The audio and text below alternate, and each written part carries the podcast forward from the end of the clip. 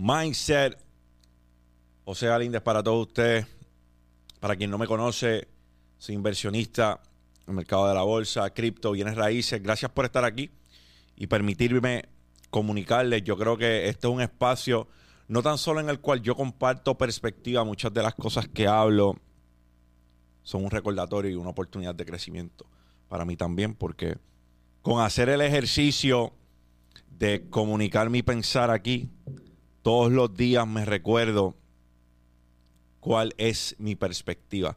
Así que esto, además de ser un ejercicio para que ustedes empleen este contenido como sientan prudente, es un ejercicio que me sirve a mí también de escuela porque es un recordatorio constante de dónde estoy, hacia dónde me dirijo y cuáles son los principios por los cuales debo regirme. So, esto, además de ser mi propósito, es una escuela y es un recordatorio constante de quién soy y para dónde voy. La fortaleza mental es meritoria. Yo les hablé en otra pieza de contenido de que pienso que el éxito es nuestra obligación. Es tu obligación ser exitoso por muchas razones.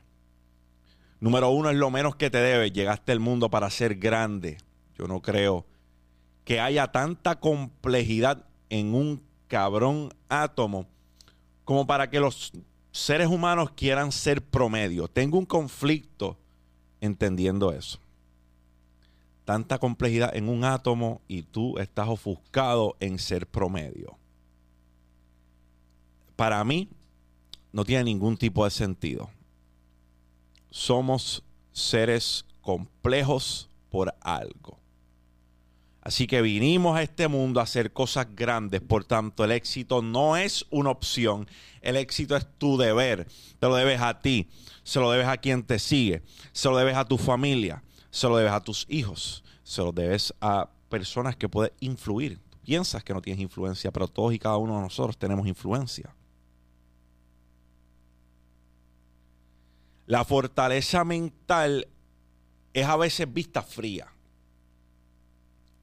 Y lo digo porque hay personas que cuando le comparto mi pensar, dicen, coño, pero tú estás pensando desde un espacio de privilegio. Y es chistoso que piensen de esa manera, porque yo, yo creo que el que piensa de esa manera cree que las cosas que se han logrado llegan de un palo de mango. Y no saben lo mucho que uno se tiene que joder para lograr algo. Y hablo en plural. La gente no le puede dar zoom out a la foto. Tienen que ver la foto como es. Y pues falta contexto. Porque tú ves un restaurante bien bonito, bien bello, pero ahí hubo un proceso en esa persona que hizo ese restaurante. Esa persona tuvo que estudiar un mercado. Esa persona tuvo que decidir cuál iba a ser su menú. Si había un concepto, cuál era su consumidor en esa área, cuál era su competencia, cuáles eran sus fortalezas, debilidades, sus oportunidades, sus amenazas. Eso se ve lindo cuando tú entras al restaurante, sirven, llevaste tu plato de comida y para ti eso es suficiente. Ahí cumplieron. Pero hubo mucho sacrificio, mucho esfuerzo para llegar ahí.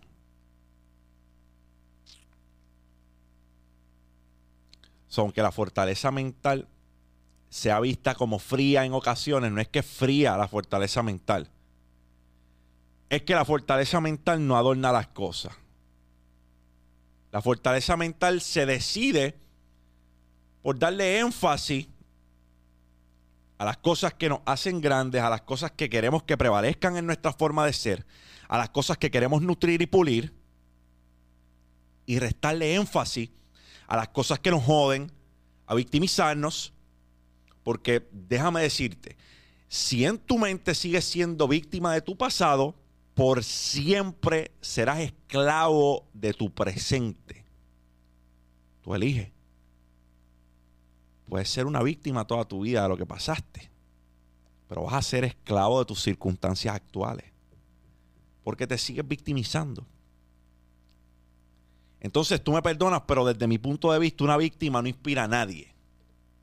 Alguien que siempre se victimiza, alguien que no se levanta de la caída, sigue recordándosela, porque las caídas y los tropezones dejan cicatrices, pero las cicatrices son para perspectiva.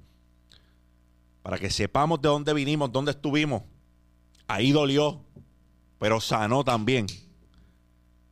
Una cicatriz es sinónimo de que ahí dolió, pero sanó porque nos sigue botando sangre. Cicatrizó. Muévete. Dale paso a seguir creciendo mediante esas cosas que viviste. La fortaleza mental no es que se renuncie a la empatía. tú puedes darle apoyo a una persona que está pasando por un momento. Incluso tú puedes sentirte como diablo, esto que me acaba de pasar está medio cabrón. Pero no te puedes quedar ahí. Eventualmente toca levantarse y caminar porque en la manera que queramos seguir cavando nuestra tumba con lo sucedido, vamos a hacer una tumba honda con cojones. Eso es tu trabajo es tu trabajo sacarte de esa situación. Nadie es responsable de coger la pala y sacarte de la tumba que tú mismo cavaste. El responsable eres tú. Que hay personas que nos dan sustento, que nos, que nos dan un espaldarazo y, nos levantan el ánimo, cool. Pero si hay un responsable del, del mierdero al cual se ha llevado tiene nombre y apellido y lo ves todos los días mirándote al espejo cuando te lavas la boca. En tiempos de crisis es meritorio que saquemos los cojones a pasear. No podemos lamentarnos en la crisis. La crisis está cabrona. Pero en la manera en la cual tú decidas batallar con esa crisis va a determinar qué va a ser de ti. Hay personas que mediante la pandemia cavaron la peor tumba de la vida y hay personas que convirtieron la pandemia en su mayor bendición. Entonces tú decides en qué lado de la cancha tú te ubicas. Porque las circunstancias no son iguales para todo el mundo.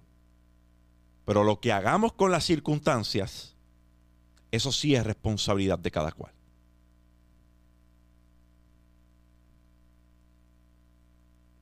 El blandito no inspira a nadie, mi gente. Las víctimas, yo por lo menos no me siento inspirado por ninguna víctima. Yo me siento inspirado por las personas que pasaron por una situación fuerte y se levantaron. Y no viven en la situación fuerte que pasaron. Esos me inspiran. El que se cayó y sigue lamentando dándose, ese no me inspira. Ese me recuerda a una escena de uno de mis muñequitos favoritos, que se llama Family Guy. Family Guy tiene este personaje bien pintoresco llamado Peter Griffin. Y hay un episodio en cual Peter, no recuerdo si está corriendo bicicleta o está corriendo, sencillamente se cae y se da en una rodilla y está como tres minutos quejándose. Ah, ah, y es un clip bien gracioso porque Peter no se levanta ni para el carajo del piso y sigue quejándose de las rodillas. Ese eres tú cuando te pasa algo. Tú eres Peter Griffin en Family Guy. Sigues quejándote del cabrón dolor de rodilla, pero no te levantas.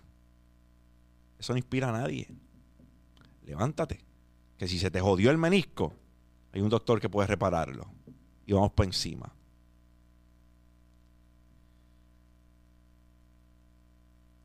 Quiero ser bien enfático en que tener fortaleza mental fortaleza de carácter no implica que tenemos que ser fríos o que tenemos que prestar caso omiso a las situaciones de las personas. Todas existen y son válidas. El problema está en que no vamos a dejar que esa mierda nos cubra, nos arrope. Si tú permites que te arrope la mierda, vas a tener la cordillera central de ese fecales encima, porque tú lo permitiste. la fortaleza mental no implica a que tenemos que ser personas que no ponemos el bien de otros por encima del nuestro. Yo creo que para nadie debe ser misterio que Jesús era una persona con carácter intachable, fortaleza mental inquebrantable. Y aún así murió en la cruz por nosotros. Fortaleza mental y poner el bienestar de otros por encima de nosotros. Pueden ir agarradas de la mano. La vida no es choque cheese, gallo. La vida es dura. La vida no es color de rosa. La vida tiene altibajos. Muchas veces es una montaña rusa. So, tenemos que estar listos para eso. Tenemos que estar listos para cuando la vida nos dé un golpe.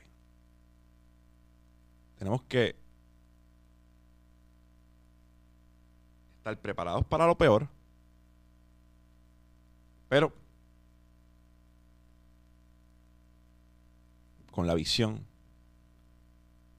de que lo mejor puede suceder. Todos tenemos influencia. Además está decir que es tu deber como ser humano ir creando esa fortaleza mental con el tiempo. Es algo que seguirás nutriendo. Nacimos perfectos. Desde mi punto de vista, nacemos perfectos. La vida nos deforma. O la vida nos transforma en una mejor versión de nosotros. Tú decides de qué manera verlo. A mí me encanta decir que nací perfecto, pero la vida no me deformó. La vida me transformó en quien soy hoy. Tú también puedes decir lo mismo si así lo propones. La fortaleza mental es un deber, no es opción. Y aunque sea vista como fría, no tiene por qué serlo. Tú eliges qué te afecta que permites que llegue a tu fibra y que no. Gracias por estar aquí, Mindset, José Galíndez. Si este video ha sumado de alguna manera a tu vida, dale like, suscríbete al canal, compártelo con alguien que le pueda hacer bien. Josea con cojones, no te quites ni para el carajo. Chiempao.